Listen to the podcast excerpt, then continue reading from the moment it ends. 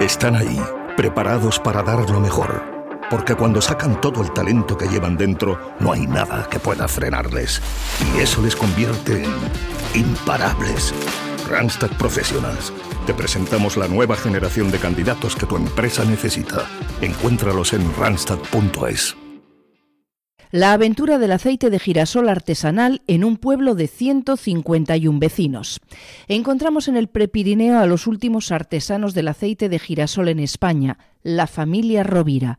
Arrancaron su apuesta por casualidad, justo cuando comenzaba la invasión de Ucrania, de donde viene el 70% del aceite vegetal, 600.000 toneladas. Ya empieza a haber carestía, como ocurrió con el papel higiénico en la pandemia. Firma David Vigario.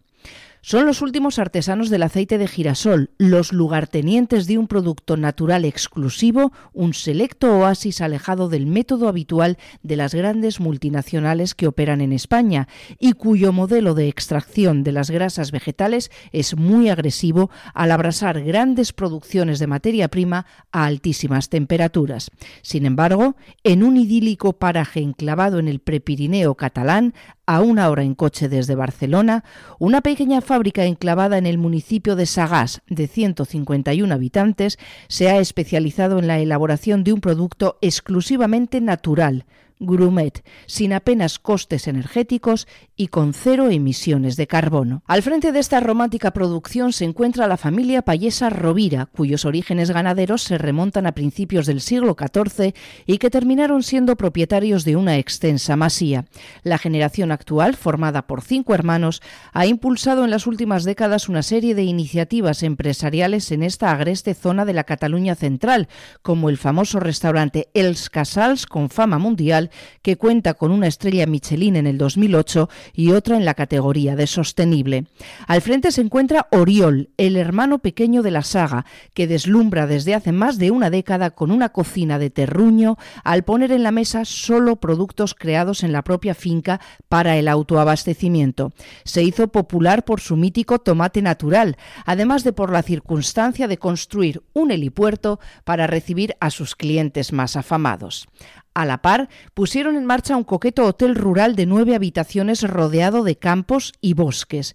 Después llegó una marca de embutidos, Cal Rovira, que provenía de su propia finca de más de 500 hectáreas, un entorno rural dedicado al cultivo de productos naturales y a la ganadería, incluida una explotación porcina en ciclo cerrado con 65 madres.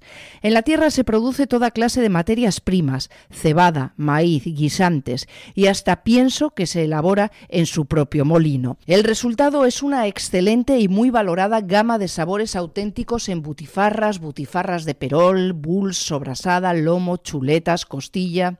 Con la fábrica de girasol Hemos cerrado el círculo, explica uno de los hermanos socios, Jordi. Los cinco, dos parejas de mellizos, Luis y Carme, de 60 años, Miquel y Jordi, de 58, y Oriol, de 48, conducen con laboriosidad y eficacia este conglomerado empresarial que tiene su nexo común en una apuesta innegociable por la biodiversidad. La fábrica facturó el año pasado 5,9 millones de euros, pero después de seis años exportando aceite de colza, en España apenas se consume por la mala imagen que arrastra tras la mortal intoxicación masiva de principios de los 80, la familia pensó que era el momento de un cambio de rumbo.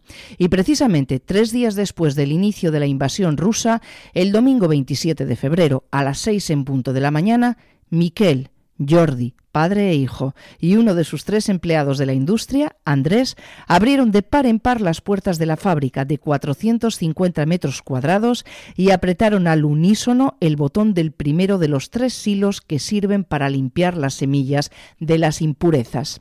El proceso, muy mecánico, incluye la fase final con un cuarto silo que se utiliza para separar el aceite de la torta. Lo teníamos todo preparado para estas fechas y a pesar del riesgo que conlleva la guerra, ya no dimos marcha atrás, aclara Jordi, que pactó los primeros precios de los pedidos con sus clientes antes del comienzo de los bombardeos. Por el momento, asegura, no los ha subido, a pesar de que en el mercado casi se han doblado en las últimas dos semanas, de 1.430 euros de media por tonelada a los 2.600 actuales. Su volumen medio semanal se acerca a unos 30.000 litros de aceite en una planta en servicio las 24 horas del día, 7 días de la semana. Al finalizar la producción, grandes camiones cisterna cargados con 25 toneladas de aceite de girasol recién elaborado, más una importante producción de tortas para la elaboración de piensos, salen de la fábrica con destino a cadenas alimentarias de la región y también a puntos de Huesca. Jordi elogia las ventajas de su modelo al prensar los granos de pipa en frío a temperatura ambiental tal y como se encuentra la semilla al natural, a unos 25 grados y no expuesta a más del doble que derivan en disolventes orgánicos y sustancias químicas como el hexano, que produce la mayoría de las fábricas en manos de las 20 empresas del sector que existen en España. Con este sistema generalizado, cada prensado al por mayor solo extrae una pequeña cantidad, alrededor del 2% de aceite o como mucho las de tamaño medio un 7%, por lo que es necesario un gran volumen de materia prima, además de consumir importante cantidad de energía para su extracción. Según confirma Primitivo Hernández, en director de ANIERAG, Asociación Nacional de Industriales Envasadores y Refinados de Aceite Comestibles, en España se producen anualmente unos 650.000 millones de litros de aceite de girasol.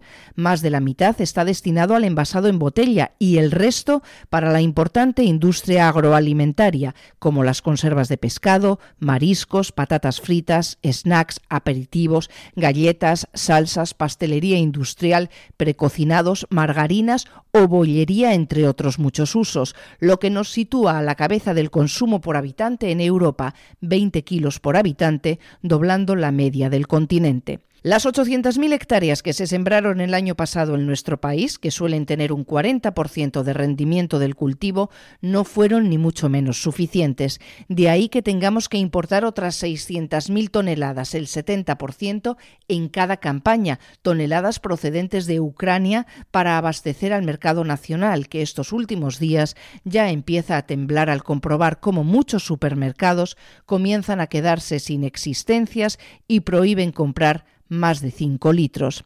Pasó en la pandemia con el papel higiénico y ahora la psicosis ha llegado al aceite de girasol, aunque su último tesoro se encuentra a buen recaudo en manos de la familia Rovira, que se ha empeñado, de nuevo, en cerrar el círculo.